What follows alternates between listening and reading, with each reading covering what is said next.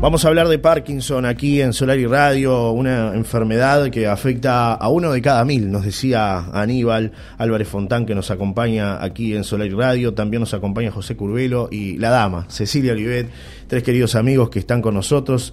Ellos forman parte de AUSPRO, una asociación que tiene que ver precisamente con el Parkinson y que se fundó recientemente y que está creciendo en el departamento de Rocha. Buenos días para, para los tres, gracias por acompañarnos, gracias por estar del otro lado. A ver quién rompe el hielo, ¿eh? Buen día. En el, en el Día del Amigo, buenos días, Johnny, un amigo de, de, de, toda la población de La Paloma. Muchas gracias por estar con nosotros, José. Querido amigo y colaborador, por muchos años nos llevaba a la diaria, José, siempre. ¿eh? Exactamente. realmente es un placer tenerte por acá. Aníbal, bienvenido, buen día. Muchas gracias, Johnny, por la posibilidad del espacio, de, bueno, de difundir este, esta agrupación que, que surgió a fines de abril. Gracias por estar con nosotros, Cecilia, también. Bienvenida, un placer recibirte. ¿eh? Gracias, gracias, la verdad. Este, un placer estar acá, poder difundir, contar a la población de qué se trata esta enfermedad y las, lo más importante, la asociación. Bueno, comencemos por el principio. ¿Qué es el Parkinson, Aníbal? Te lo pregunto. Si me preguntas a mí, una enfermedad jodida, lo primero que se me ocurre. Este, creo que uno no está preparado para ninguna enfermedad. Este, a nadie le gusta ¿no? estar enfermo, pero esta enfermedad que el diagnóstico primario, yo no te digo ni, siquiera el Parkinson, una enfermedad que no tiene cura y que solo empeora con el tiempo, que a pesar de medicación y terapia, todo lo que puedes hacer solo empeora y bueno, te diría que es una enfermedad jodida. Eso es. Lo primero que se me ocurre decirte. Eh, Por eso es la necesidad de, del colectivo, justamente porque sabemos que es una enfermedad jodida. Eh, en tu caso, ¿cuándo te detectaron Parkinson? ¿Y qué edad tenés ahora? bueno, yo tengo 42 actualmente y me lo diagnosticaron con 33 años. Estadísticamente, eh, la prevalencia es mayor arriba de los 65, empieza a prevalecer, pero arriba de los 75 es cuando el porcentaje es más alto. Bueno, ¿Qué sentías, Aníbal, en ese momento? En mi caso era el temblor, este, lo que me pasó puntualmente fue jugando un partido de fútbol 5, que vi que la mano me temblaba demasiado y no me, y no me estaba dando cuenta. Y ahí fue que fui a la consulta. Este, pero aún así, después que me diagnostican, es parte de, este proceso de negar la enfermedad. A mí me tomó siete años asumir la enfermedad. me diagnostican con 33 y estuve siete años absolutamente negando la enfermedad. No tengo antecedentes familiares ni ni primos, ni hermanos, ni sobrinos, ni padres, ni nadie que haya tenido ningún tipo de enfermedad neuronal. Y bueno, en esta lotería de la vida me tocó a mí ser el primero inaugurar esta línea de los Álvarez Fontán, que tienen este tipo de problemas. Y bueno, ajo y agua y a remarla como aseo. Pero eh, sin duda que en ese periodo de los primeros siete años estuve producto de esta situación, eh, hoy lo puedo hablar en realidad, ¿no? Este, también es parte del proceso cuando uno asume la enfermedad, yo llegué a los 40 y la enfermedad me aterrizó. ¿Te lo diagnosticaron enseguida o fue...? No, estuve... El primer diagnóstico fue que como yo trabajo en la atención al público, este, era estrés muscular del brazo. Y después, por suerte, una neuróloga me vio y me dijo, vos viniste por el temblor, pero por la rigidez que tenés, tengo que diagnosticarte Parkinson. Y es, y es, degenerativa la enfermedad, cada vez es peor. Va avanzando, pasan los años y cada vez es más difícil. Estoy peor que hace cinco años cuando caí la paloma, estoy peor que hace tres meses, en marzo. Este, eso es el dato de la realidad que por más que existe medicación para demorar, o uno puede hacer fisioterapia, puede hacer ejercicios, eh, masaje, yoga, distintas terapias. Bueno, yo hice biodecodificación, bioneuromoción, biomagnetismo, este, registros akáshicos, no sé, claro. lo que Todo lo posible para mejorar todo, sí, los sucuzucu, los tucutucu y los fronterizos, y me decían este, todo para tratar de buscar, de sobrellevar de la mejor manera posible pero la enfermedad es implacable y bueno, es, si tengo que decirte una metáfora, se me ocurre, es, es subirse a un cuadrilátero del cual no te vas a bajar nunca.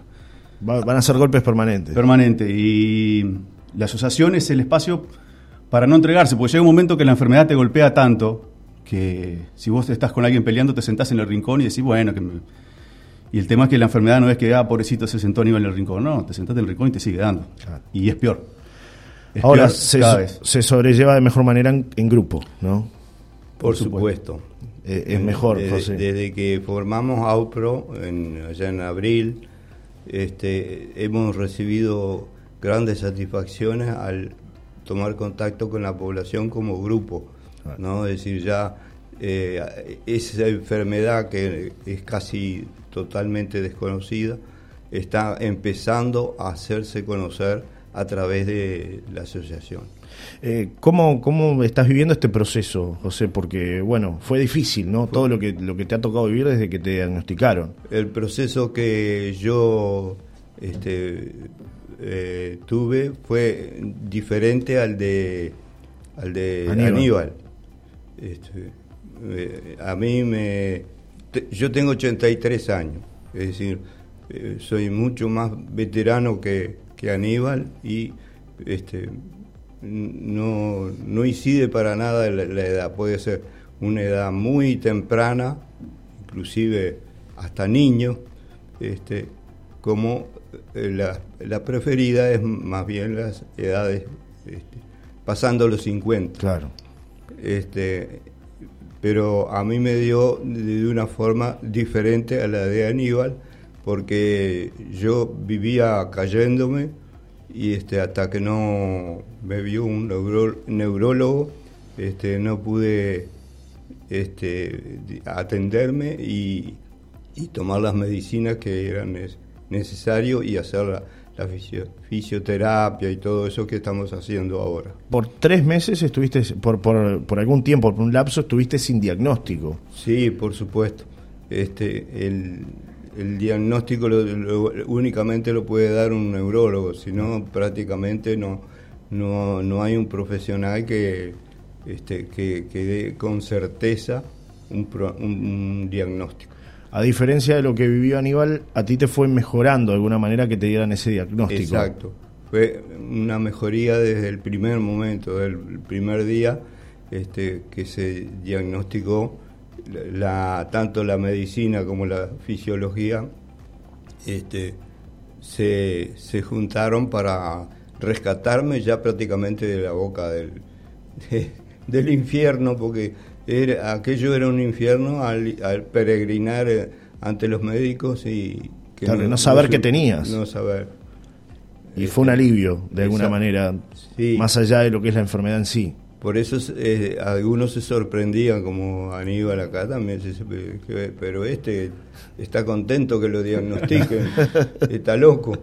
Además de, esa enfermedad que él dice que tiene, está loco. ¿Cuesta asumir que uno tiene Parkinson? Por supuesto. Es difícil. Sí, este, hay una poesía de, de que Aníbal... Este, dio a conocer a, nivel general que relata un poco lo, el proceso de, un, de alguien que adquiere Parkinson. No hay que tener miedo, ¿no? Hay que salir, hay que juntarse. Para eso también fue un poco que se creó esta, esta asociación, ¿no? Sí. Desde abril a, a la fecha hemos tomado contacto con muchos eh, elementos de la prensa y como ustedes, este, hemos sido muy bien recibidos y ha, caminado. Hay ahora una comunicación mucho más fluida. Y más gente se va sumando también. Y más gente se va sumando. Se saca un poco ese miedo o ese tabú de tener Parkinson. Exacto. Cecilia, eh, ¿cuándo deciden crear esta asociación? ¿Cómo se juntan? ¿Cómo la crean? Mira, a partir de la poesía de Aníbal, eh, que Aníbal desparrama en, por WhatsApp, la hace conocer por WhatsApp y yo estoy dentro de su lista de contactos, me hace llegar la, la poesía. Y a la, la respuesta mía lo sorprendió tanto que bueno que hablamos, porque yo le respondí que José también tenía Parkinson y para nosotros, al contrario que para él, había sido una bendición que le diagnosticaran el Parkinson claro, eh, no es entendible por cualquier persona, porque en el caso de José que eh, se caía, no podía comer, no podía tragar, eh, no podía caminar, no tenía independencia de movimientos para nada, ni para ir al baño, fue un cambio fundamental. ¿no? Entonces, bueno, conversando con Aníbal, dice, bueno, estaría buenísimo eh, generar acá una filial de la Asociación Uruguaya de Parkinson. Este, y bueno, así fue que fundamos eh, AUPRO, la Asociación Uruguaya de Parkinson de Rocha. Que además hoy está funcionando con sede, tiene una sede en Rocha en la Casa de los Deportes, ¿no? En la Casa de los Deportes. Y acá en La este, Paloma también. Y en La Paloma, eh, el Centro Cultural también, este que vamos a tener asignado dos días a la semana. Eso está en gestión. Este, es decir, que no, no hemos concretado exactamente el día y hora, pero sí, sí, sí. Este, la de Rocha ya está, eh, tenemos que fijar el día y eso, este, pero mm, está en camino. ¿Y qué avances se han obtenido con la asociación? Con la asociación, al día siguiente de haber fundado la asociación, este, cuatro personas nada más, que éramos poquititos, le contamos a nuestra fisioterapeuta eh, de la fundación de la asociación y ella inmediatamente, así de corazón, nos dijo, este, bueno, dice, yo les dono una sesión de fisioterapia por mes para la asociación. Este, y bueno, y arrancamos con ella eh, después se nos sumó una profesora de yoga que dona dos eh, sesiones de yoga por mes también, este, acá en La Paloma. Eh, tenemos la colaboración de dos psicólogas que van a nuestras reuniones grupales, entonces hacen ellas los aportes de lo que ven para mejorarnos como grupo este, y así. Tai Chi. eh, tai Chi también. Este, es decir, que para la persona con Parkinson es fundamental que la cabeza, que el cerebro se mantenga en movimiento, en actividad para, bueno, no anquilosarse. Pero también es fundamental el movimiento físico. Es decir, no quedarse en el no puedo. No, eh, porque si a José lo dejabas, él no podía caminar. Claro. ¿Sí? Y gracias a la fisioterapia, él hoy tiene estabilidad. Eh, puede no solo caminar, sino que además hace huerta, eh, eh, corta leña, hace una cantidad de cosas. Actividades que en un momento las ah, había tenido que dejar de hacer. No, no, podía nada. No podía nada, en realidad. Este, Cualquier persona puede acercarse a la asociación. Mira, sí. Eh, no solamente los enfermos de Parkinson, porque esta es una enfermedad que influye muchísimo en el núcleo familiar. Exacto. Este, cambia la vida en el núcleo familiar. Que cambia la vida en el núcleo familiar. Entonces es fundamental la contención que el enfermo tenga en su núcleo familiar y también fundamental en el grupo de amigos, porque es muy importante eh, que eh, la persona enferma de Parkinson tenga una vida social activa y eh, pueda tener conversaciones inteligentes. ¿no? Este, y la actividad social que tiene cualquier otra persona. Exacto. Porque solamente tiene Parkinson. Este, no hay una cura para esta enfermedad. lamentablemente no. Hasta el momento eh, se está trabajando y bueno, y se espera, pero eh, hay tratamientos acá, paliativos. Sánchez es más optimista que se pueda encontrar. Eh, es parte de los perfiles que tenemos dentro del grupo. Eh, lo cierto es que la droga que se toma hoy es la misma droga que se toma hace 50 años. No ha cambiado eso. O sea, lo que le agregaron es una benzo, o una droga ahí para que te haga, básicamente te haga menos mierda el, estómago o el hígado, pero la droga es la misma hace 50 años. Y yo tomo ocho pastillas por día hoy y voy a tomar nueve y diez. O sea, y yo no sé si. hay un poco medio conspiranoico y no sé si la industria farmacéutica estaría tan afina contra la cura. Pero eh, la cuestión es que con cura o sin cura también sabemos que es, este, va a ser carísimo igual. O sea, pero uno siempre trata de mirar hacia. si Michael J. Fox, que tiene todas las posibilidades, sigue teniendo Parkinson y, bueno. Este, tiene una fundación que trabaja, investiga y sigue teniendo la enfermedad Claro, es más difícil para este Me gustaría creer que voy a encontrar la enfermedad antes de que me llame San Pedro, pero la, no sé, no sé, ojalá que sí. Y, vengamos a hablar justamente de la cura, pero está, en el mientras tanto, la cuestión es qué pasa en el mientras tanto. ¿Qué es esto de la familia? Lo, importante justamente es que eh, sabemos que se está estudiando, que están haciendo pruebas y eso, este, para tratar de encontrar la, la cura del, del Parkinson, ¿no? Este, y lo otro que es fundamental es, bueno, es vivir con esperanza. vivir con esperanza, porque eh, se puede, se puede mucha cosa, se puede mucha cosa. Y con voluntad y buena onda, eh, tú lo escuchas a Aníbal y tú lo escuchas a Aníbal y él te está mostrando un panorama negro. pero él, si tú lo miras en su en su accionar, en su en su vida diaria, le pone mucha es, claro. Es, un ejemplo de vida. Es un militante social, es una persona que tiene una cantidad de actividades culturales.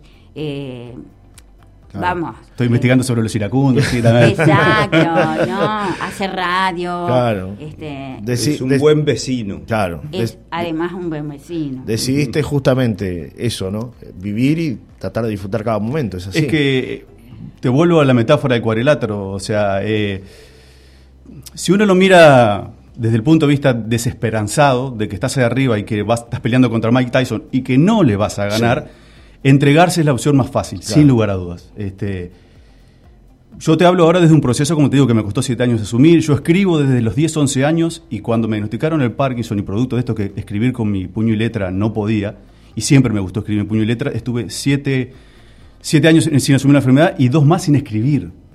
O sea, sin escribir y escribo siempre. Y en realidad e, es esto, negar la enfermedad y esta cosa de convivir con el fracaso, de tener que agarrar una lapicera y querer escribir y no poder. Y es esta cosa, o sea, estás contra Mike Tyson y sí, está loco, dame de bomba y déjate de joder.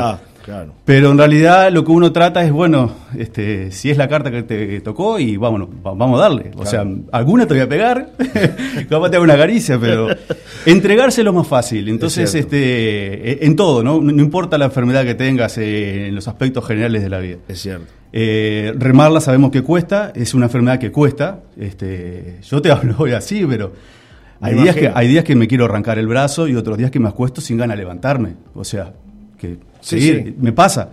Por suerte son los menos, pero sigo estando en AUPRO y sigo creyendo que lo colectivo nos puede ayudar a todos. Porque esto es como eh, estar ahí en esa pelea donde si te descuidas te pega fuerte y necesitas, ahí es donde el que está en el rincón, que es la Asociación de Uruguaya de Parkinson, que es el que te, ayuda, te tira agüita y cosas, porque sabe que en realidad no le vas a ganar a Mike pero colaboras desde ese punto de vista. Y uno trata de ponerle todo ese espíritu y a veces eh, Aníbal no está con la fuerza, pero Cecilia sí, y a veces cae el otro compañero Luis. De eso se trata, porque hemos aprendido en el proceso de que juntos es mejor y que solo, solo no te va a ir mejor. Eso segurísimo. Segurísimo. Juntos somos más, siempre, juntos somos más en todos los aspectos de la vida comunitaria, juntos somos más. Eso de que la unión hace la fuerza. Exactamente, la unión hace la fuerza. Y queremos además este, dejar claro que eh, pretendemos nuclear a la gente con Parkinson de todo el departamento. Exacto. De todo el departamento, de allá, de 18 de julio, de Velázquez, de Lascano, eh, Castillo, todo. Todas las lugar que sea, este, que pueden este, contactarse con nosotros este, y buscamos la forma de poder eh, estar juntos de alguna manera, ¿verdad? Así sea usando la tecnología, eh, eh, haciendo videollamadas, lo que sea, este, pero estar juntos en las reuniones, en las acciones, este, eso, estar acompañados vivir los procesos en compañía, no en soledad. Tú mencionabas algo que es importante, ¿no? El conocimiento de la familia, los amigos, el entorno, que sepa y que se interiorice por esta enfermedad. Y que también pueden participar de nuestras reuniones. Claro, por eso, ¿no? Este, tanto la familia como cualquier persona que esté interesada en conocer de, la enfermedad se puede acercar. Nosotros le podemos contar de primera persona lo que es, sin duda. Exacto, y tenemos eh, un privilegio mayúsculo que es tener dentro de nuestros eh, enfermos de Parkinson a un médico de la talla de Daniel Casánchez, ¿no? Este, que, eh, bueno, es un puntal, es un puntal. Ya tenemos hasta símbolo y todo, hemos adoptado el tulipán rojo, que es un símbolo a nivel mundial que representa el Parkinson, este, sobre una plataforma de, eh, con la forma de una paloma. que, lo hizo una compañera, Marta, que es una este, compañera del grupo que tiene Parkinson justamente y que le gusta el arte y estas dificultades, pero bueno, hizo el logo que hoy tenemos de AUPRO. Este, y justamente eso es un, logro colectivo también, porque eh, la primera reunión, este, ella se fue tan motivada de la reunión que creó el logo y una persona que pinta y que dibuja como los dioses, pero había dejado de hacerlo porque, claro, eh, con el temblor no tiene la precisión que, que ella quiere. Pero bueno, eh, tenemos que aprender a convivir con esto y darnos cuenta que eh, de pronto podemos hacer las cosas que, que, nos gustan, pero tenemos que adaptarnos a la forma en las que las podemos hacer hoy. Eh, con respecto a UPRO, ¿es, ¿es la única asociación que hay en Uruguay dedicada al Parkinson? No, no, no. la Asociación Uruguaya Parkinson existe hace 21 años en Montevideo. de hecho, eh, yo participaba allá y eso fue como... Pero es la, es la única asociación, digamos, no hay... Si uno habla de Parkinson en Uruguay, asociaciones no, AUPRO. Sí, no sé si había una que era en Florida también, pero sí, en el Uruguay seguramente con la intensidad que surgió acá, este no, no, no creo. Claro, y, me imagino, Aníbal, que cuando tomaste contacto empezaste a buscar información, ¿no? Cuando te dan el diagnóstico, ¿a dónde puedo ir? Ahí surgió un poco la, Sí, en realidad al principio no, por esta cosa de que la negué la enfermedad. Después me fui acercando. Fui la primera vez, hace antes de venir a La Paloma, fui a la Asociación Uruguaya de Parkinson. Es algo que cuento y que el colectivo sabe en Montevideo porque es esto de negar la enfermedad. Fui cuando tenía capaz que 35 años y obviamente que era por paliza el más joven en el grupo. Y miré al resto de los compañeros, obviamente todos en la avanzada edad y con un estado que que hoy lo digo con sinceridad, cuando me dije, mierda, si esto es lo que me espera, y no fui más. O sea, porque en realidad es, esto de... Eh, porque viste, ah. me imagino cosas que de repente... Sí, sí, sí. Si yo me pongo a pensar que dentro de 10 años voy a estar peor, y es cuando te digo, ahí te entregás. Y en ese momento me pasó eso. Fui y la pasé mal. Y hoy te digo que no hay oportunidad que vaya a Montevideo. Si voy un sábado a Montevideo, hago todo lo posible por participar, que ellos se juntan los sábados de 3 a 5 en el Colegio Maristas, hago todo lo posible por ir. Hoy no me imagino yendo a Montevideo y no, yendo, a la ciudad de Parkinson. Y ellos lo saben, y es parte de esta cosa de, asumir de, que, bueno, de que es, es, lo, es lo que te tocó. Y uno trata eh, de creer que no tiene la enfermedad, otras veces de no darse cuenta. Por eso es importante también el grupo para los familiares. Porque uno se da cuenta que está deteriorando la enfermedad. Yo me doy cuenta que me cuesta más levantarme, vestirme, cepillarme los dientes, ir al baño, hacer todas las actividades, y que llega la noche a veces y no puedo cortar un pedazo de milanesa como lo cortaba hace cuatro meses. Y está ahí en mi caso mi esposa, que claro, están esas cosas de eh, te ayudo, no te ayudo, o yo le digo, dejar que ya puedo, y yo sé que no puedo, y, y, tener que decirle, está bien cortá. Y tenés que entregarte, y, esos son golpecitos que te Por eso te digo, son las, eh, el Mike Tyson que te pega, porque vas asumiendo que hace cinco meses lo podía cortar sin problema, hoy ya no. Y Aníbal, pero hace ejercicio, no, no podés. O sea, y agregarle pastillas, no, no vas a poder. Ya está, la enfermedad avanzó a ese estado en el cual hay cosas que no podés. Y ahí es donde eh, la remada se vuelve. Por eso sabemos que la enfermedad es jodida y es difícil. Porque no solo es que no tiene cura, sino que avanza inexorablemente y avanza y avanza. Y, es esa la que, la que cuesta asumir y la que duele más. Dicen por aquí, buen día Johnny, hermosa y muy interesante entrevista. Grandes vecinos accionando para una mejor calidad de vida. Tengo muy buen trato y vínculo con ellos y agradezco que compartan sus experiencias y sus ganas de hacer y crear en comunidad. Ese es el camino. Gracias, nos dicen Emi, Lola y Pau, que nos escuchan siempre desde Arachaña y que hacen llegar este mensaje para, para ustedes. ¿no? Gracias, muchas gracias. Muchas gracias y bueno, bienvenidas si en algún momento se quieren acercar. Eh, ¿Hay algún teléfono de contacto? ¿Alguna forma para la gente que, esté interesada, Cecilia? Sí, el 098-745-708. Repetimos, por favor. Eh, sí, eh, le damos tiempo a tomar un papel y lápiz. Este, y tenemos el 098-745-708. Eh, cualquier persona se puede comunicar eh, la forma más fácil y más barata, más sencilla es el WhatsApp. Este, eh, ahí a partir de un mensaje vemos la forma de, de, encontrarnos, de, canalizar las inquietudes. Este, por lo general, te cuento lo que nos ha sucedido hasta ahora. Cada vez que eh, tenemos una entrevista en la prensa, después llueven los mensajes al, al, celular y hay gente que de pronto eh, se siente identificada con alguno de los síntomas y bueno, ahí qué es lo que hacemos, orientar justamente a, la consulta adecuada para, eh, para, para, sacar la duda de la persona, ¿verdad? Nos dicen por aquí, comparto el mensaje anterior, celebro escuchar esta clase de entrevistas, desconocemos muchas cosas de esta terrible enfermedad.